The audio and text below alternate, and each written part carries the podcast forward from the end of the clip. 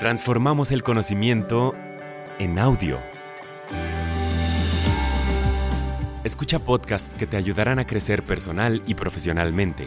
Encontrarás cultura, entretenimiento, ciencia y mucho más. Descarga la app, explora Himalaya Pro y obtén dos meses gratis de shows exclusivos usando el código Himalaya.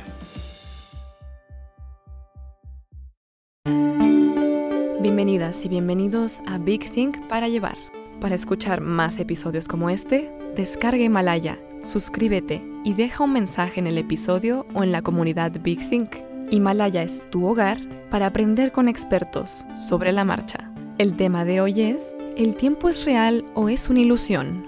Presentado por Michelle Tala. Is time real or is it an illusion? ¿El tiempo es real o es una ilusión? Bueno, el tiempo es ciertamente real, pero la pregunta es, ¿qué queremos decir con la palabra tiempo? Y puede sorprenderles que los físicos no tengan una respuesta simple para esto. Una cosa de la que estamos absolutamente seguros es que la velocidad del tiempo cambia.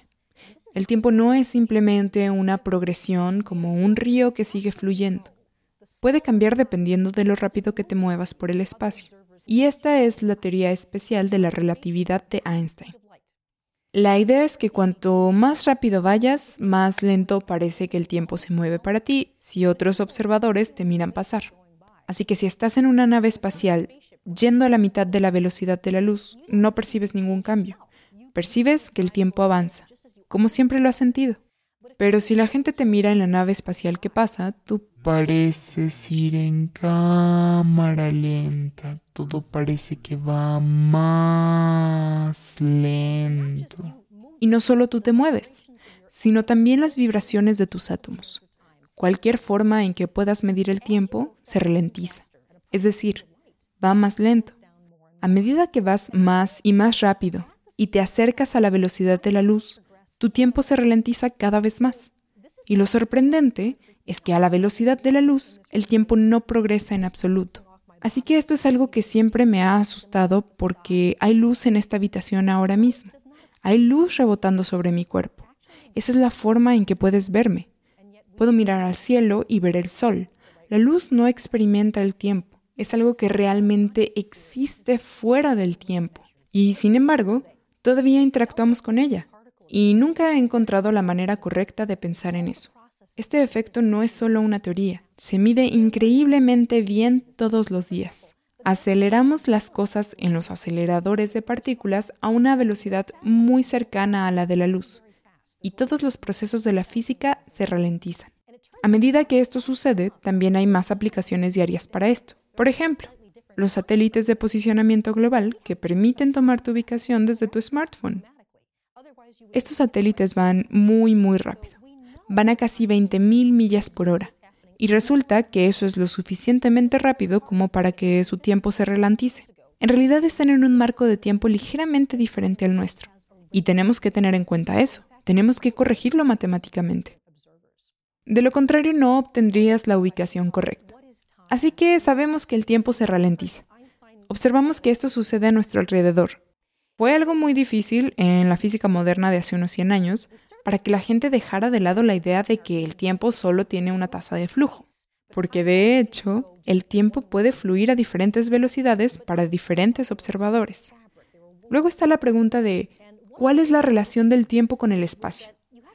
Y puede que hayas oído que Einstein habló de un concepto llamado espacio-tiempo. Él no creía que el espacio y el tiempo fueran cosas separadas. Ciertamente los percibimos de forma diferente en nuestros cerebros humanos.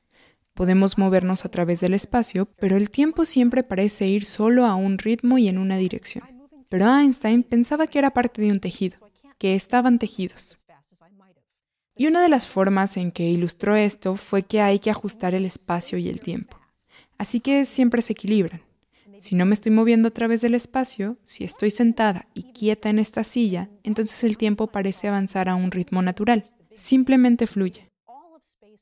Pero si empiezo a ir más y más rápido, mi tiempo se ralentiza. Así que, en cierto sentido, me muevo por el espacio muy rápido. Así que no puedo moverme a través del tiempo tan rápido como podría. Los dos se balancean el uno al otro, espacio-tiempo. Si te mueves a través del espacio muy rápido, el tiempo comienza a ralentizarse y se convierte en lo mismo. Y ahora algo se vuelve aún más extraño. Y es que Einstein pensó que el principio del universo, el Big Bang, creó todo el espacio y todo el tiempo a la vez en este gran agujero. Así que cada punto del pasado y cada punto del futuro son tan reales como el punto del tiempo en el que te sientes ahora mismo. Einstein creía que, literalmente, uno de sus mejores amigos murió y escribió una carta a la esposa de esta persona hablando de cómo sus amigos todavía existen.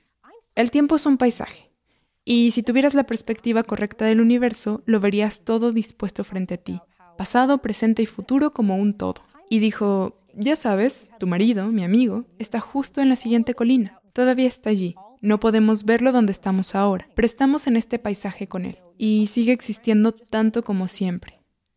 Einstein creía que ahora mismo habías estado muerto durante trillones de años, que aún no habías nacido, que todo lo que te ha pasado, si pudieras tener la perspectiva correcta del universo, podrías ver todo a la vez. Así que la física moderna ha requerido que dejemos de lado la idea del tiempo como algo que simplemente fluye. Podemos medir este cambio a nuestro alrededor por todas partes satélites, aceleradores de partículas, cualquier cosa que vaya rápido.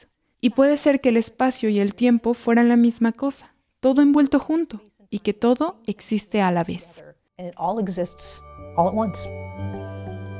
¿Quieres oír más episodios como este? Suscríbete a Himalaya, tu hogar para aprender con expertos sobre la marcha.